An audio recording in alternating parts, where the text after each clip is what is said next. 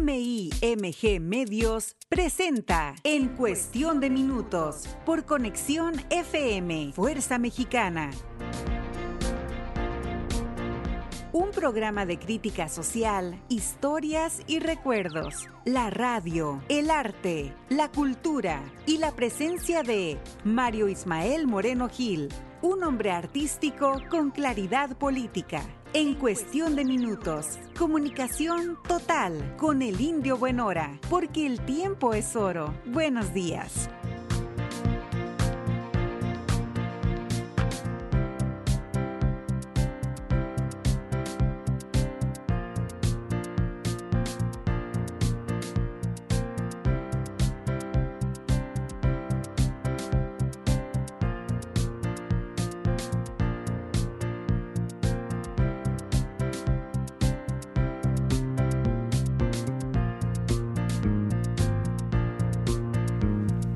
Gracias Marisol, muy buenos días. Eh, gracias por acompañarnos. Me preguntó del pelo que si por qué traigo el pelo largo. Hace mucho que lo traigo. Lo que pasa es que me lo monto en las orejas, pésanos. El pelo.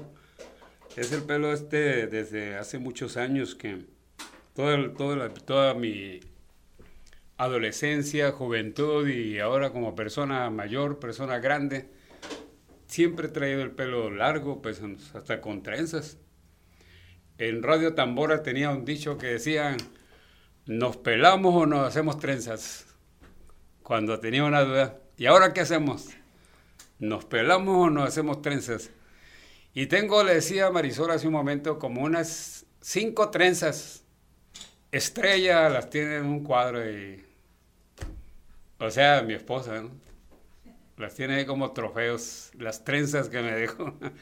bueno, Paisanos, paisanitas, ¿cómo han estado todos? Todos están bien en la casa, ¿verdad? Pues qué bueno, qué bueno. Ojalá mi tatita Dios me siga dando oportunidad de seguir diciendo lo mismo, que todos estén bien en la casa. Lo demás es lo de menos, paisanos, paisanitas. Pues hoy eh, traigo, vengo vestido de vaquero, vaquero, vaquero, botas picudas eh, negras, pantalón negro y camisa negra. Ya mero me dicen el águila negra. Y esta camisa la porto con mucha, mucho respeto, paisanos. Es una camisa que me trajeron de Yuma, Arizona de una reservación india, tejida a mano y toda la cosa. Y esa camisa negra la usé en los tiempos de, los rodeos, cuando yo era cronista de la, el deporte nacional mexicano, porque es mexicano el rodeo, paisano, sea. No más que los jiringos, como se llevan todo, hicieron ellos el rodeo nacional americano o norteamericano, como dicen ellos, pero el rodeo es mexicano, originario de Zacatecas, sí señor. Entonces, pues guardo como trofeo esta, esta camisa, paisanos, también. Y esta camisa tiene otro valor. La usé en todo el periodo legislativo. Ahora que fui diputado federal de la 64 legislatura, lo usé en los mini videos que cada semana grababa para informar a la ciudadanía sobre mi actividad parlamentaria y otros asuntos, otros temas, eh, otras denuncias, otras quejas. Y aprovechaba pues en el jardín de mi casa de adobe, con puertas, encino y mezquite. Ahí en los jardines, ahí hacía yo ese video y siempre usé esta camisa que me trajeron de esa reservación india de Yuma, Arizona, paisanos. Bueno, eh, ¿a qué vinimos? Ah, pues vinimos a platicar cositas de Shinkaris con todos ustedes. Y vamos a iniciar aquí, mire, con el libro negro de los ilustres. Vamos a ponernos nuestras antiparras para poder leer como Dios manda, ¿no? De todos modos me equivoco, pero ustedes me perdonan, ¿verdad? Hay que perdonar siempre, paisanos, paisanitas. Abrimos al azar y aquí nos encontramos con un título. Vamos por los títulos o los temas. Bueno, hablando de indios, estaba hablando de las reservaciones indias que hicieron malamente después de los genocidios allá los gringos. Bueno, paisanos. El tema es el indio, y a mucha honra, a mí me dicen indio. El indio Buenora. Primero me decían Malora y luego ya me compuse, paisanos. Y ahora me dicen Buenora. Y quiero decirles que ese apodo yo me auto bauticé, porque en la televisión del programa Sábados Quick, que ya les he platicado, Hermosillo, de televisión, a mi edad de hermosa juventud, de los 19 años, 20 años por allá, eh, me decían el indio de la tele porque usaba camisa vaquera, chaleco, chaleco de malla, eh, sombrero alado, así como el del bueno, el malo y el feo, sombrero negro. Y el pelo largo, entonces pues parecía indio, ¿no? Entonces eh, la gente empezó a decir el indio de la tele. Así decían, el indio de la tele era yo, paisanos. Y cuando llegué a Tijuana, que me dijeron que hiciera el, el personaje para Radio Tambora en radio, pues yo mismo me puse indio porque así me decían, ¿no? En, Sonora. Y los de Tijuana, el auditorio, me puso Malora porque yo anunciaba, transmitiendo desde el cerrito del Malora, Radio Tambora. Fíjese. Bueno, entonces regresamos al libro oscuro de los ilustres. El indio, paisanos. ¿Qué dice don Bernardo Benítez sobre el indio? El indio es la víctima de nuestro colonizaje interno. ¿Eh? Para que vea pues, todas las injusticias que cometieron los españoles en el virreinato. Tenemos ahora a Ricardo Garibay. Ricardo Garibay eh, anota si los pobres de cualquier parte transitan al margen de la nacionalidad, los indios de México son, en el mejor de los casos, residuo histórico, vergüenza o tara nacional, número muerto. Como se dan cuenta, la forma despectiva como este amigo se expresa de lo indígena nos denota claramente que Ricardo Garibay es un conservador rancio, que habla mal de nuestras raíces. Pero pues aquí caben todos, paisanos. Estos hombres de conservadores, eh, pues tienen una forma de pensar muy, muy separada de nuestras raíces indígenas. Y por eso se expresó de esa manera Ricardo Garibay. Tenemos que dar crédito a todos, a todos los pensamientos y la gente sabrá si acepta o no a este tipo de personas. Bien, ahora pasamos con Francisco Bulnes, eh, reconocido intelectual y político. El maíz ha sido el eterno pacificador de las razas indígenas americanas y el fundador de su repulsión por civilizarse. Acuérdense que el conservadurismo está muy arraigado también en nuestras raíces mexicanas. De ahí que hay una lucha eh, eterna, una lucha permanente entre conservadores y liberales. Afortunadamente nosotros somos de la línea liberal. Afortunadamente nacimos de esas raíces indígenas tan sabias, tan puras, que nos sentimos muy orgullosos. Por eso somos liberales. Pensamos en los demás y sobre todo en nuestros orígenes, que para mí es lo más hermoso que pueda haber, la sangre indígena. Artemio del Valle Arispe dice, si es Cortés como un indio mexicano, Cortés fuimos en México para diferenciarnos de la rudeza española. Rudeza que consiste en hablar a gritos, en manotear y discutir con grandes impercaciones, el tono suave, amable y cantarino viene del indio. Como se dan cuenta, qué diferencia. Aquí está bien claro, expuesto por Artemio de Vallarispe, el carácter del indio, sereno, tranquilo, sabio. El español, gritón, altanero y pajarero.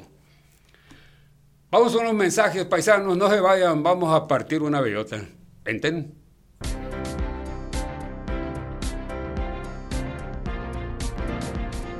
Haciendo comunidad Un, dos, con ustedes. Conexión FM. Fuerza Mexicana.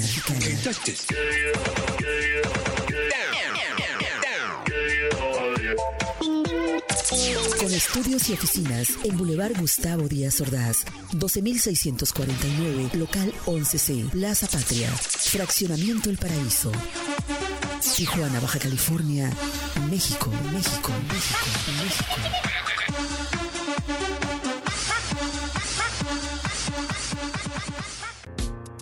En cuestión de minutos.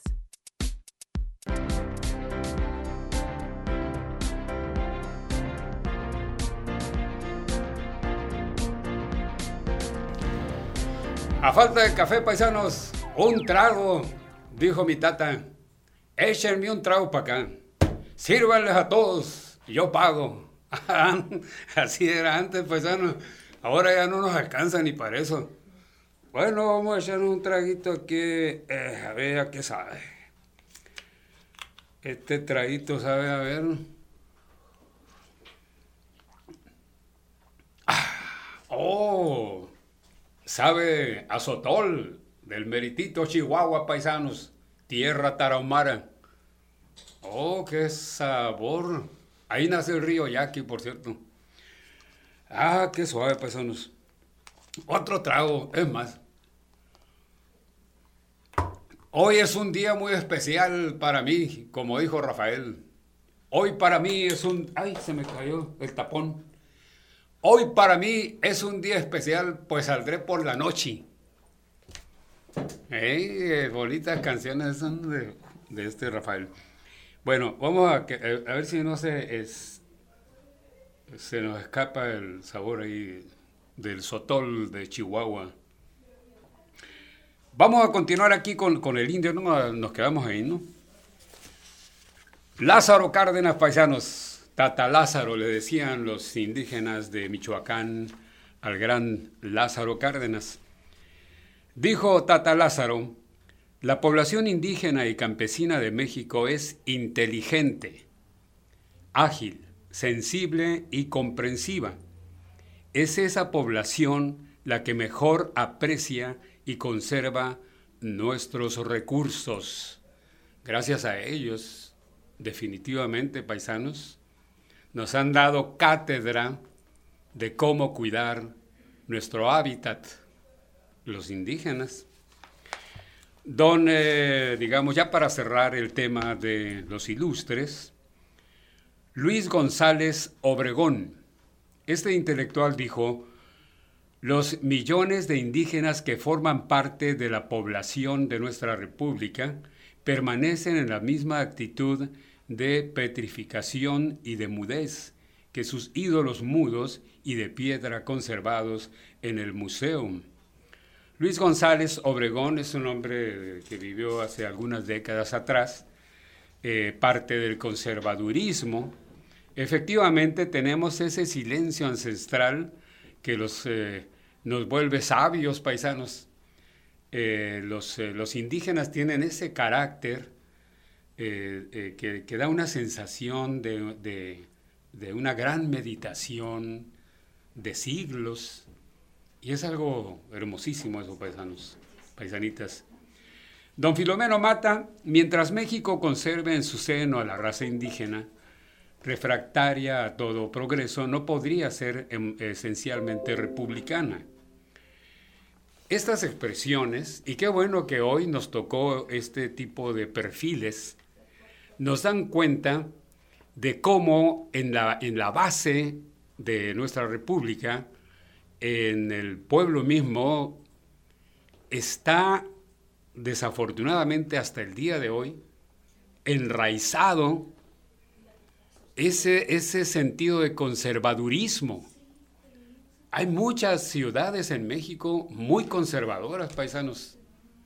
Y aquí está la respuesta como hablaron estas personas, que nos sirva de ejemplo para no hacer eso, no ser así. Muy bien, pues entonces aquí la dejamos paisanos. Eh, coraje, y no venimos a hacer coraje, ¿verdad? Venimos aquí a platicar cositas de Shinkaris. Entonces vamos a ver por acá. Vamos a ir al asunto de la historia de la radio, los recuerdos, de tantas cosas bonitas que nos ocurrieron en la radio. Tuve el privilegio de, haber, de haberme desarrollado en el Instituto de Bellas Artes de la Universidad de Sonora. Eso me dio de alguna manera algo de cultura general propició en mí eh, esa, eh, esa fijación hacia las cosas bellas. Y en cada situación que, que, uno ve, después de, esas, de haber vivido esa adolescencia y juventud en terrenos del arte, adquiere una visión uno de, de eso, aplicar a nuestro devenir diario arte hacer las cosas con arte, paisanos. Y no es otra cosa más que hacerlas sinceramente, a como el cuerpo nos vaya indicando. Acuérdense, somos un pueblo de artistas. En otros términos más sencillos, el hacer arte es ponerle a las cosas el extra, el extra. Ahí es donde se redondea artísticamente, algún asunto de cualquier índole. Tuve el gusto y el privilegio de, haber, de haberme desarrollado desde los 13 años hasta los 19 aproximadamente en ese instituto de las Bellas Artes de la Universidad de Sonora. Bueno, pues entonces ese es el consejo no necesitan ustedes investigarlo mucho. Ustedes, en cada uno de nosotros, los mexicanos, hay un artista. En su casa alguien canta, en su casa alguien toca la guitarra, toca el piano. En su casa alguien dibuja, muchos. En su casa muchos pintan. En sus casas mucha gente decora y mucha gente hace escultura aunque sea con un palito y una navajita, hacen escultura. Somos artistas, todos los mexicanos. Solamente nos falta echar el resto. Y eso es arte. Hoy me siento filósofo, paisanos. Bueno, entonces vamos a la, la cuestión de la radio, hablando de la creatividad.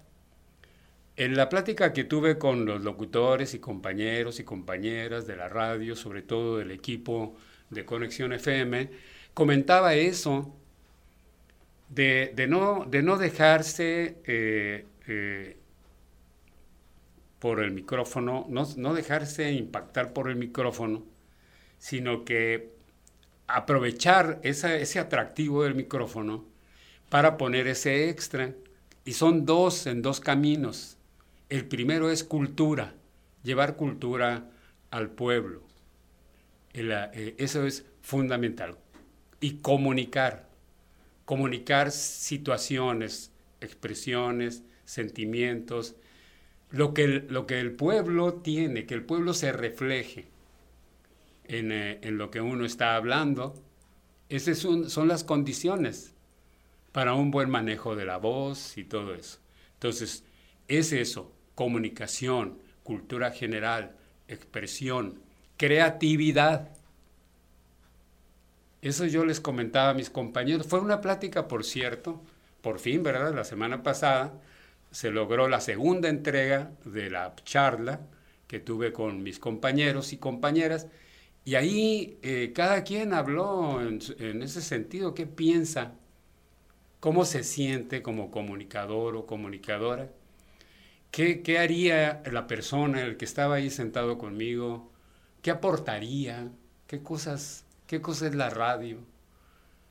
Eh, estuvo excelente, al final me aproveché de ellos para declamar para poner en juego los tres conceptos, la lectura en voz alta, la recitación y la declamación. Y hoy que dije, hoy me siento filósofo, ese es el poema que yo eh, declamé en frente de mis compañeros y compañeras. Y cerré con otro poema bellísimo. Es un abanico de dulzura, el poema titulado El Mercader. Con eso cerré la plática y me siento muy contento por mis compañeros, cómo surgió en ellos esas emociones tan bonitas. No, la vida, gracias a la vida, como dijo aquella mujer chilena, ¿no? Violeta Parra, gracias a la vida que me ha dado tanto. En cuanto a la creatividad, fueron muchos programas donde yo participé algunos que fueron creación de la propia radio, el departamento de producción de alguna estación, y algunos de mi propia autoría.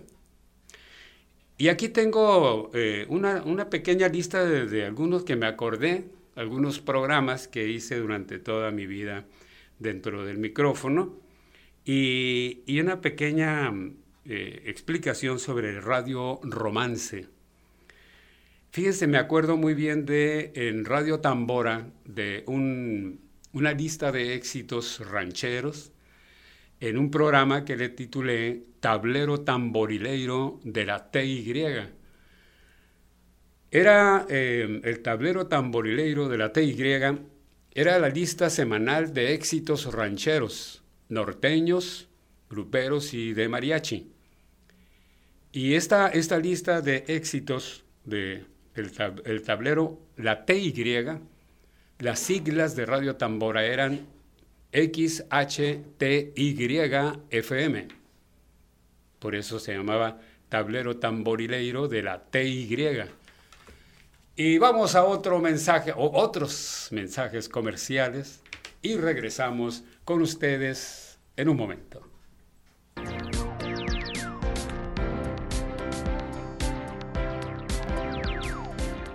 Haciendo química con ustedes en cuestión de minutos. Conexión FM, Fuerza Mexicana. En cuestión de minutos.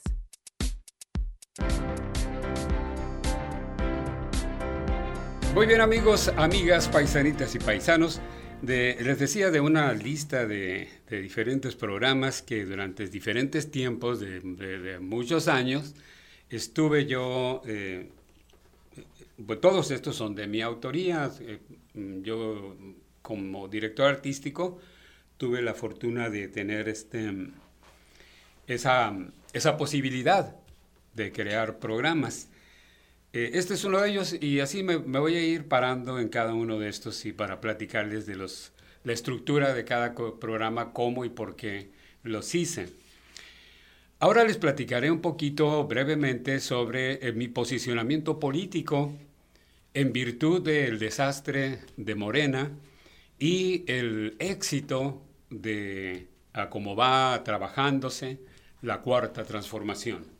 Es evidente, no es lo mismo ser morenista que ser obradorista o ser un ciudadano que admira a la cuarta transformación. En el terreno de la cuarta transformación siento que México está avanzando por el terreno correcto. Vamos bien por el camino correcto.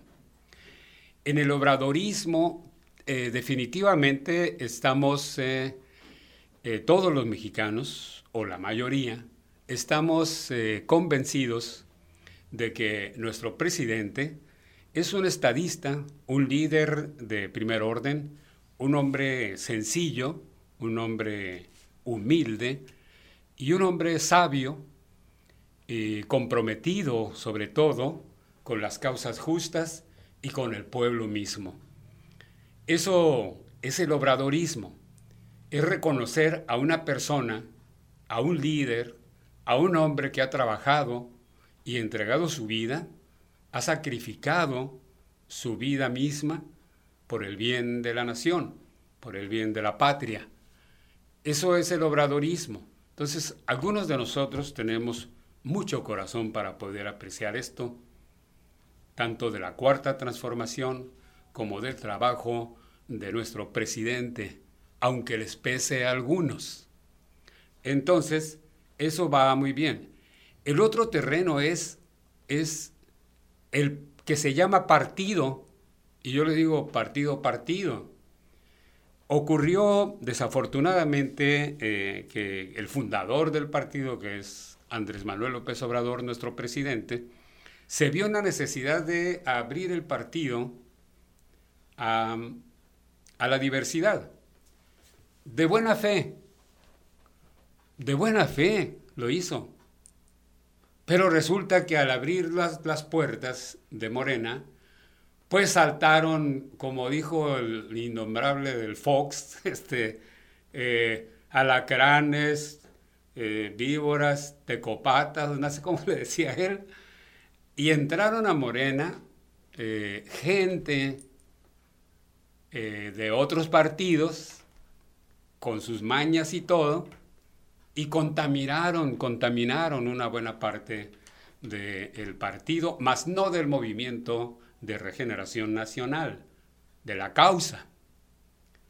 Pero son los que eh, violaron los estatutos este, o los hicieron a un lado y son precisamente los que están en las dirigencias, eh, desde Mario Delgado hacia abajo. Lamentablemente es importante que la gente eh, lo, lo sepa y no se trata de echar leña o tirar eh, este, expresiones sin sentido. No, se trata, se trata de verdad, de verdades, con el propósito de corregir, corregir los rumbos. Va a ser un poco difícil a la fecha que el movimiento de regeneración nacional que se cimienta con un partido que debió haber sido partido solamente, no partido partido, sino solamente partido, que representara a las bases y que fuera la escuela para los futuros dirigentes. Esa era la gran idea. De hecho, todavía está la posibilidad con la escuela de formación política que el Monero la lleva muy bien, por cierto. Eh, entonces, eh, amables amigos, es importante estas cosas que se sepan, que se diga, y es importante que las bases se expresen para que abonen, para ir corrigiendo los caminos y poder, eh, en virtud del desarrollo de la cuarta transformación, tener un partido fuerte, sólido, lograr la unidad tan deseada para tener esa, esa base fundamental de partido donde puedan salir las futuras generaciones de políticos que conlleven progreso, seguridad, bienestar para toda la ciudadanía. Ojalá así sucediera. Por lo pronto, pues seguiremos en la brega, seguiremos eh, trabajando en ese sentido político para ayudar. Entonces, no vamos a estorbar. vamos a respetar a todo mundo eh, en, Morena para que vayamos poco a poco corrigiendo y sacando las, las manzanas podridas para poder ir tomando rumbo como un gran partido que debió haber sido. Pero la esperanza se pierde al último. Bien, paisanos, vamos a, a pasar a la poesía, cosas buenas y bonitas, ¿verdad? La poesía y la canción. Hoy vamos a entregar una canción de José Alfredo y bien suave, pero voy a entregar dos poemas, creo que sí me da el tiempo suficiente. Uno se llama olvido, es olvido. Y el otro son los motivos del lobo, si se acuerdan, ¿no? De, ajá, sí, de Rubén Darío, que es el máximo exponente del romanticismo en la poesía latinoamericana y mundial. Rubén Darío. Bueno, entonces vamos a echarnos un trago.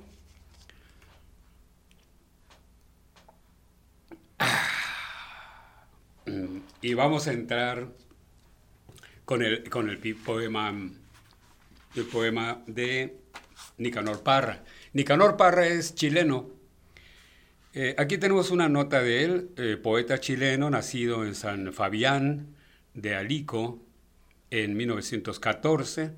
Rompió los moldes de la poesía en lengua española con sus poemas y antipoemas, con un lenguaje franco, incisivo, sobrio, cargado de ironía y que sin embargo no pierde la esencia de lo lírico. Ah, muy bonitas palabras, ¿verdad? Sobre el poeta. Dice, e-, es olvido. Juro que no recuerdo ni su nombre, mas moriré llamándole María no por simple capricho de poeta, por su aspecto de plaza de provincia. Tiempos aquellos. Yo un espantapájaros, ella una joven pálida y sombría. Al volver del liceo una tarde, supe de la muerte inmerecida, nueva que me causó tal desengaño que derramé una lágrima al oírla una lágrima, sí. Quien lo creyera. Y eso que soy persona de energía. Y sé, y, sé, y, y si he de considerar crédito a lo dicho por la gente que trajo la noticia, debo creer, sin vacilar un punto, que murió con mi nombre en sus pupilas hecho que me sorprende o no me sorprende, porque, porque nunca fue para mí otra persona que una amiga. Nunca tuve con ella más que simples relaciones de estricta cortesía. Nada más que palabras y palabras y una que otra mención de golondrinas. La conocí en mi pueblo. De mi pueblo solo queda un puñado de cenizas pero jamás vi en ella otro destino que el de una joven triste y pensativa.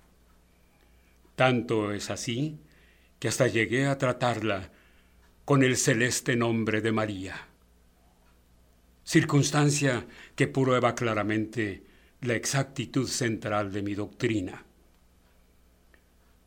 Puede ser que una vez la haya besado, ¿Quién es el que no besa sus amigas?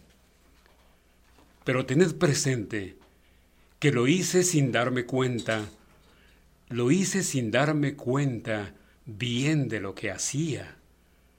No negaré, eso sí, que me gustaba su inmaterial y vaga compañía, que era como el espíritu sereno que a las flores domésticas anima yo no puedo ocultar de ningún modo la importancia que tuvo su sonrisa, ni desvirtuar el favorable influjo que hasta en las mismas piedras ejercía.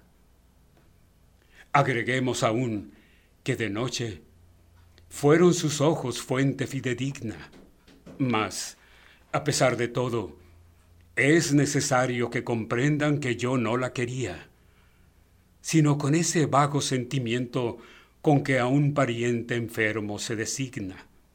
Sin embargo sucede, sin embargo, lo que a esta fecha aún me maravilla, ese inaudito y singular ejemplo de morir con mi nombre en sus pupilas.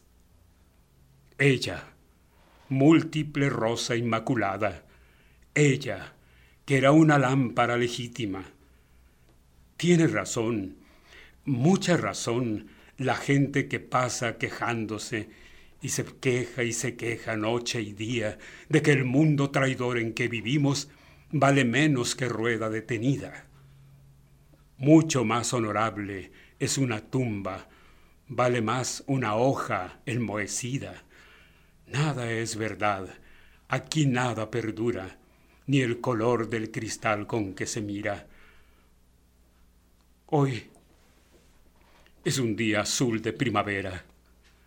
Creo que moriré de poesía. De esa famosa joven melancólica no recuerdo ni el nombre que tenía. Solo sé que pasó por este mundo como una paloma fugitiva. La olvidé sin quererlo, lentamente, como todas las cosas de la vida. Nicanor Parra, paisanos paisanitas. Vamos a la siguiente pausa y retornamos con poesía y José Alfredo, paisanos. Gracias a todos por su compañía.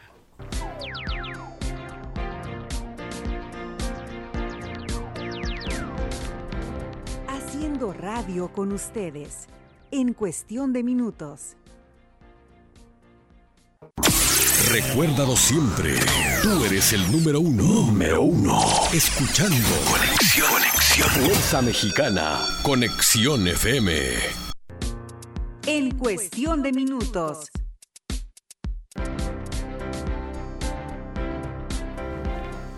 Gracias, muchas gracias, amables amigos. Eh, ya leíamos y declamábamos a, a este gran hombre chileno, Nicanor Parra. Fíjense lo que dijo Nicanor Parra acerca de nuestra condición, paisanos. Fíjense nada más. Eh, la condición humana, cómo es, ¿no? Dice Nicanor Parra, eh, en este breve, muy breve, pero uf, con mucha profundidad, muy breve el poema, este pequeñísimo, pero qué bárbaro, paisanos. Dice, actuamos como ratas en circunstancias de que somos dioses. Bastaría con abrir un poco las alas y pareceríamos seres humanos, pero preferimos andar a la rastra. Veas el caso de Brudget. Al parecer no tenemos remedio. Fuimos engendrados y paridos como tigres, pero nos comportamos como gatos. ¿A poco no, paisanos? Bueno, muy bien. Rubén Darío, Rubén Darío, aquí lo tenemos, Rubén Darío, eh, este sublime poeta universal, está en la lista de los grandes poetas de la historia, de la poesía.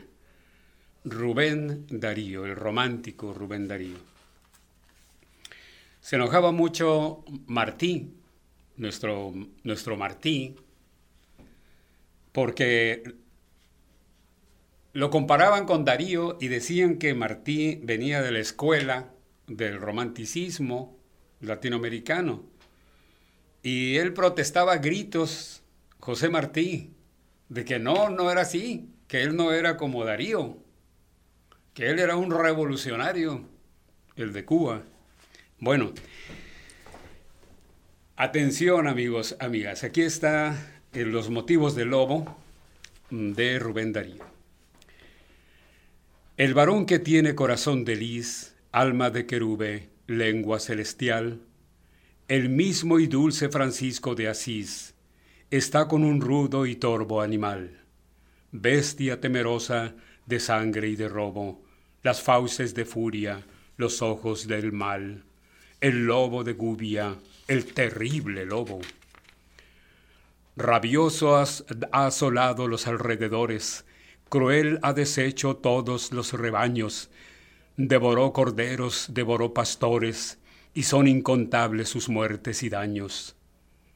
Fuertes cazadores armados de hierros fueron destrozados, los duros colmillos dieron cuenta de los más bravos perros, como de cabritos y de corderillos. Francisco salió, al lobo buscó en su madriguera. Cerca de la cueva encontró a la fiera enorme que al verle se lanzó feroz contra él. Francisco con su dulce voz, alzando la mano al lobo furioso, dijo, Paz, hermano lobo. El animal contempló al varón de tosco señal, deja su aire arisco, cerró las abiertas fauces agresivas y dijo, Está bien, hermano Francisco. ¿Cómo? exclamó el santo. ¿Es ley que tú vivas de horror y de muerte? La sangre que vierte el hocico diabólico, el duelo y el espanto que esparces, el llanto de los campesinos, el grito, el dolor de tanta criatura de nuestro Señor. ¿No han de contener tu encono infernal? ¿Vienes del infierno? ¿Te, has ¿Te ha infundido acaso su rencor eterno, Luzbel o Belial? Y el gran lobo humilde, es duro el invierno y es horrible el hambre. En el bosque helado no hallé que comer y busqué el ganado y en veces comí ganado y pastor. La sangre, yo vi más de un cazador sobre su caballo llevando al azor, al puño, a correr tras el jabalí, el oso o el ciervo, y a más de uno vi mancharse de sangre, herir y torturar de las rocas y de las roncas trompas al sordo clamor a los animales de nuestro Señor, y no era por hambre que iban a cazar. Francisco responde, en el hombre existe mala levadura. Cuando nace, viene con pecado. Es triste, mas el alma simple de la bestia es pura. Tú vas a tener desde hoy que comer dejarás en paz rebaños y gente en este país. Que Dios beatifique tu ser montarás. Está bien, hermano Francisco de Asís. Ante el Señor, que todo ata y desata, en fe de promesa, tiéndeme la pata. El lobo tendió la pata al hermano de Asís, que a su vez le alargó la mano. Fueron a las aldeas. La gente veía y lo que veía casi no creía. Tras el, tras el religioso iba el lobo fiero, y bajo la testa, quieto, le seguía, como un can de caza o como un cordero. Francisco llamó a la gente a la plaza y allí predicó y dijo, He aquí una amable casa. El hermano lobo se viene conmigo. Me juró no ser ya vuestro enemigo y no repetir su ataque sangriento. Vosotros, en cambio, daréis su alimento a la pobre bestia de Dios. Así sea contestó la gente toda de la aldea, y luego, en señal de contentamiento, movió testa y cola el buen animal y entró con Francisco de Asís al convento. Algún tiempo estuvo el lobo tranquilo eh, con en el santo asilo. Sus vastas orejas, los almos oían y los cleros y los claros ojos se le humedecían aprendió mil gracias y hacía mil juegos. Cuando a la cocina iba con los legos y cuando Francisco su oración hacía. El lobo, las el lobo, las pobres sandalias la mía, y salía a la calle. Iba por el monte, descendía al valle, entraba a, las casas y le daban algo de comer. Mirábanle como a un manso galgo, un día Francisco se ausentó y el lobo dulce, el lobo manso y bueno, el lobo probo, desapareció, tornó a la montaña. Y recomenzaron sus aullidos y su saña. Otra vez sintióse el temor, la alarma entre los vecinos y entre los pastores. Colmaba el espanto todos los alrededores. De nada servían el valor y el arma, pues la bestia fiera no dio tregua a su furor jamás, como si tuviera fuego de Moloch o de Satanás. Cuando volvió al pueblo el divino santo, todo, todos lo buscaron con quejas y llanto, y con mil querellas dieron testimonio de lo que sufrían y pensaban y pensaban tanto por aquel infame lobo del demonio. Francisco de Asís se puso severo y se fue a la montaña a buscar al falso lobo carnero y junto a su cueva halló a la limaña. En nombre del Padre del Sacro Universo, conjúrote, dijo, oh lobo perverso, a que me respondas, ¿por qué has vuelto al mal? Contesta, te escucho. Como en la sorda lucha habló el animal, la boca espumosa y el ojo fatal. Hermano Francisco, no te acerques mucho. Yo estaba tranquilo aquí, en el convento. El pueblo me quería, al pueblo salía, y si algo me daban, estaba contento y manso comía. Mas empecé a ver que en todas las casas estaba la envidia, la saña, la ira. Y en todos los rostros ardían las, las, las brasas de odio, injuria, infamia y mentira. Hermanos y hermanas se hacían la guerra. Perdían los débiles, ganaban los malos. Hembra y macho eran como perro y perra. Y un buen día todos me dieron de palos. Me vieron humilde, lamía sus manos y los pies y seguía tus sagradas leyes.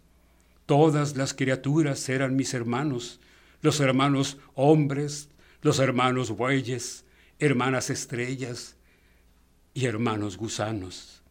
Y así me apalearon y me echaron fuera.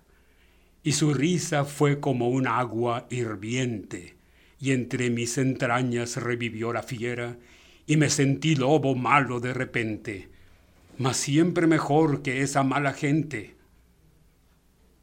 Y recomencé a escuchar aquí, a me defender, y a me alimentar, como el oso hace, como el jabalí, que para vivir tiene que matar. Déjame en el monte, déjame en el risco, déjame existir en mi libertad. Vete, vete a tu convento, hermano Francisco. Sigue tu camino y tu santidad. El santo de Asís no le dijo nada. Le miró con una profunda mirada y partió con lágrimas y con desconsuelos. Y habló a Dios, al Dios eterno, con su corazón. El viento del bosque llevó su oración que era, Padre nuestro, que estás en los cielos santificado sea tu nombre. José Alfredo quedará, quedará pendiente, son los espacios que tenemos aquí de 10 a 11, han concluido con este soberbio poema de Darío. Les agradezco mucho, paisanitas, voy a peinarme para irme. Gracias, muchas gracias a todos. Me voy muy emocionado con estas cosas. Ah, es difícil eh, la, sostener la lectura con tanta emoción que conlleva este poema de los motivos del lobo. Pero bueno, eh, tarde o temprano lo haremos mejor. Gracias, muy buenos días a todos, sean felices. Les habló Mario Ismael Moreno Gil, el indio Benora. Buenas, buenos días y que Dios nos bendiga a todos.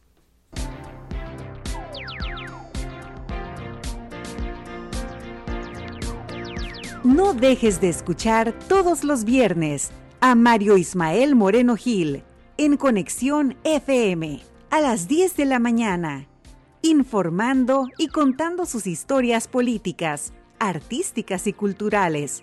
Además, su pasión, la radio, platicando con la gente.